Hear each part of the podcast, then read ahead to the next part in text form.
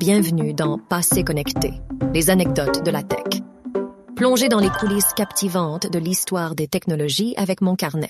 En 2005, trois anciens employés de PayPal, Chad Hurley, Steve Chen et Jawed Karim, qui ont quitté l'entreprise après sa vente à eBay, fondent YouTube, qui est rapidement devenue la plus grande plateforme de partage de vidéos en ligne.